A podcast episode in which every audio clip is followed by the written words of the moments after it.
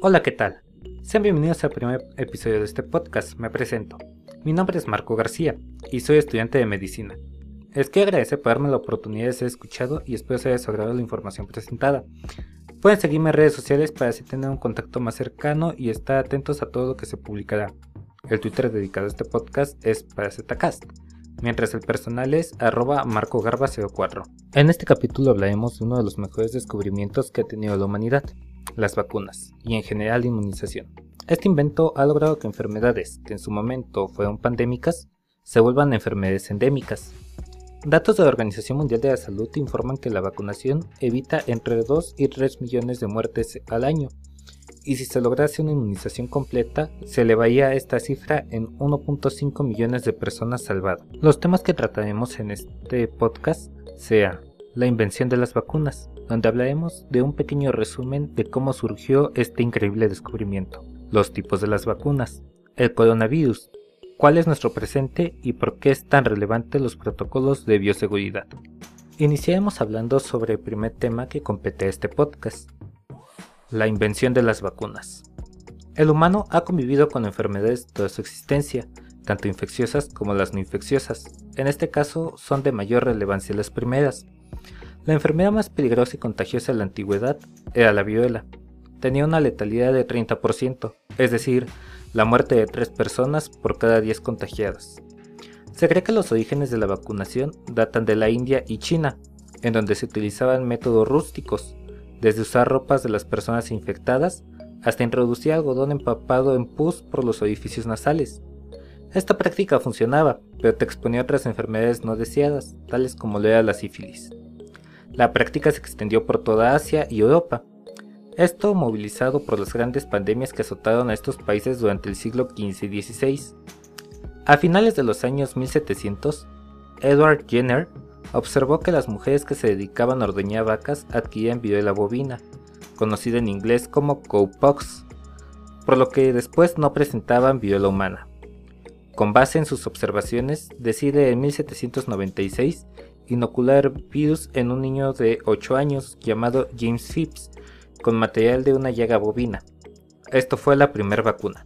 Tuvieron que pasar casi 100 años para volver a tener un avance, cuando en 1884 Louis Pasteur, quien con anterioridad había publicado la teoría del germen, genera la primera vacuna viral atenuada contra la rabia, y el año siguiente la usó por primera vez en humano, un niño de 9 años, Joseph Meister. La lucha entre los humanos y las enfermedades continúa. De momento solo podemos proclamar una victoria, pues en 1996 la Organización Mundial de la Salud se propone erradicar la viruela. En 1977 se tiene el último caso de transmisión comunitaria en Somalia, mientras que la última víctima mortal fue la británica Janet el viernes 11 de agosto de 1978. En 1979 se declara a la enfermedad erradicada.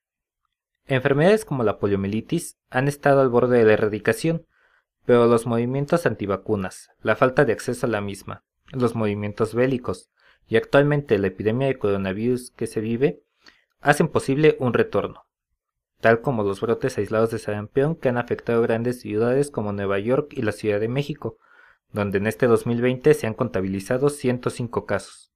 Pasemos ahora a hablar de los tipos de vacunas. Muchas veces se cae en el error de pensar que solo existe un tipo de vacuna y son fáciles de desarrollar, pero esto no puede estar más alejado de la realidad. En la actualidad se reconocen cuatro grandes grupos de vacunas. Vivas atenuadas, inactivadas, subunidades, recombinantes, polisacáridas y combinadas, y toxoides. Vamos a hablar de las vivas atenuadas. Este tipo de vacunas nos acompaña desde la década de 50 siendo las más representativas las vacunas de la polio, aunque también hay una variante inactivada, rotavirus, fiebre amarilla, entre otras. Este tipo de vacunas rara vez puede revertirse y ocasionar una enfermedad asociada a ellas. Tal es el caso de la poliomielitis paralizante asociada a vacuna y la enfermedad de causa asociada por la vacuna de la, de la poliovirus. Los individuos con sistema inmune comprometido no responden bien a este tipo de vacunas, por lo cual los pacientes deben ser cuestionados sobre si su sistema inmune está comprometido para así evitar su aplicación. La ventaja de este tipo de vacunas es que tienden a generar una inmunidad longeva, que muchas veces con la aplicación de una o dos dosis dejan inmunidad para el resto de tu vida. Inactivadas. A comparación de las vacunas vivas atenuadas, este tipo de vacunas no generan una inmunidad fuerte, por lo cual requieres de dosis de refuerzo para lograr inmunidad deseada. No existe riesgo de contraer la enfermedad, así que son más seguras. Ejemplos de esta vacuna es la de la poliomielitis anteriormente comentada, de la cual no se conocen efectos adversos para esta variante. Vacuna contra hepatitis B, resfriado y portesus, mejor conocida como tosferina, de la cual como efecto secundario encontrado está el llanto descontrolado y convulsiones, aunque esto sucede en menos del 1% de la población. Subunidad.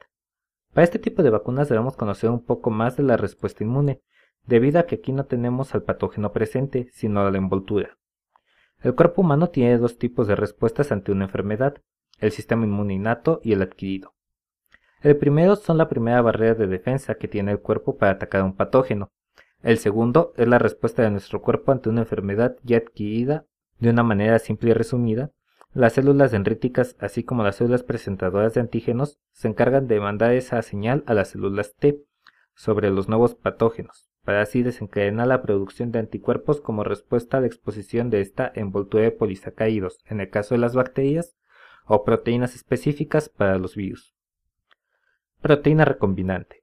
La principal desventaja de este tipo de vacunas es la desnaturalización de la proteína, que puede generar unos anticuerpos distintos a los esperados, Ejemplo de esta vacuna es la usada para la hepatitis B, así como la vacuna Sputnik 5 para el coronavirus.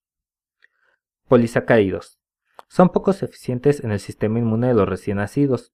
Esto se debe a la baja respuesta inmune que generan las moléculas de la cápsula de estos patógenos. Ejemplos de esta vacuna incluyen a la enfermedad meningocóquica. Conjugadas. Se basan en las proteínas transportadoras de polisacáridos que generan una respuesta inmune a través de ligandos, genera una respuesta inmune efectiva y duradera, incluso en los infantes. Es por ello que son de elección para enfermedades causadas por patógenos encapsulados. La Organización Mundial de la Salud recomienda que los niños reciban vacunas conjugadas contra hemofilos influenzae tipo B y neumocóquica. Nuevos tipos de vacunas utilizan nanotecnología o DNA recombinante, aunque aún no está tan avanzado este campo. Las vacunas de DNA recombinante en la actualidad tienen como defecto la posible mutación del DNA del paciente inmunizado. Vacunas de tipo toxoide. Son vacunas que generan inmunidad a la toxina y a sus efectos dañinos, no al patógeno en sí. Debido a su baja inmunidad, se requieren demasiadas dosis. Puede causar reacciones adversas tópicas.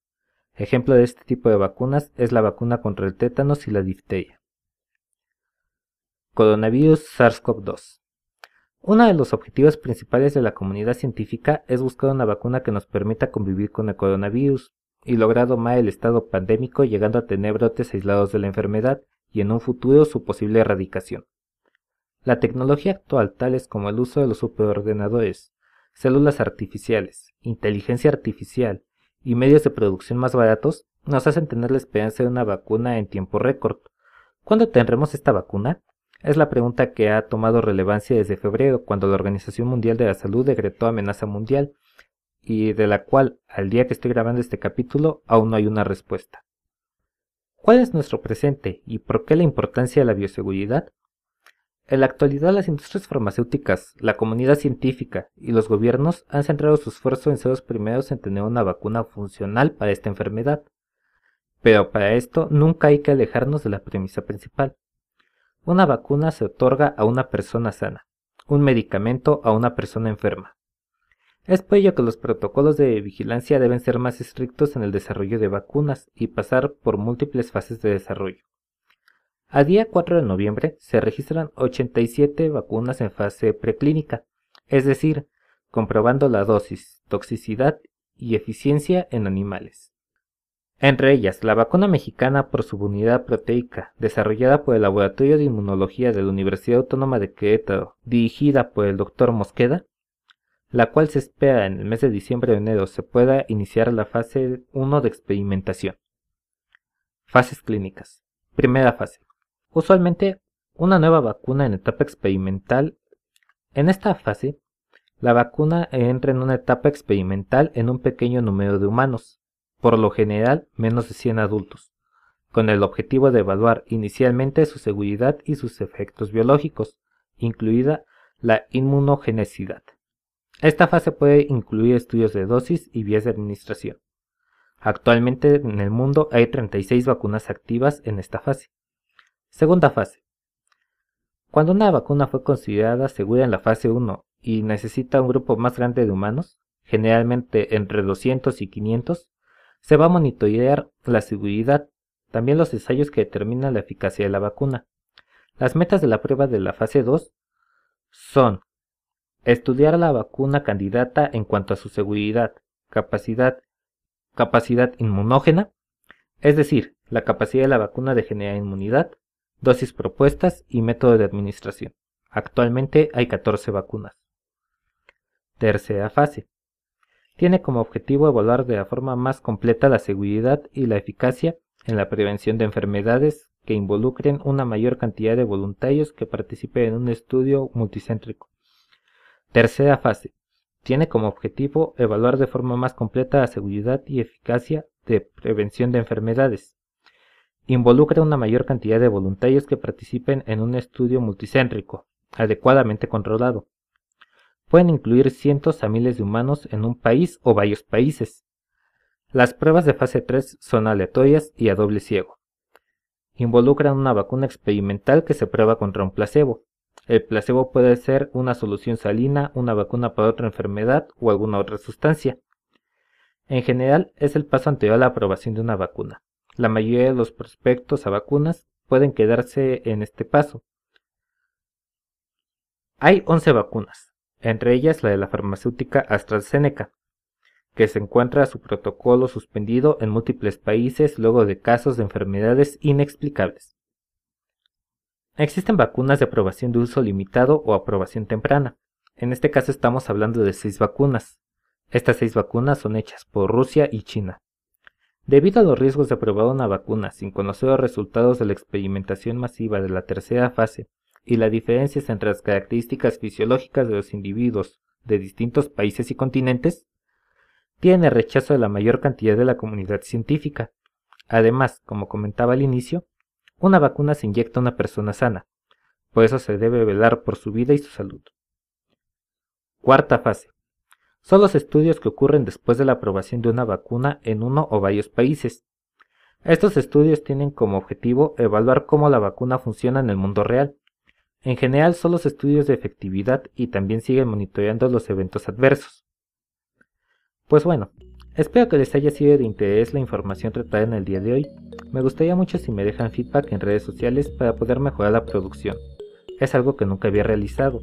Con la experiencia se obtendrán resultados mejores. No dejen de estudiar y nos vemos en el siguiente episodio. Tengan un excelente día y mucho éxito.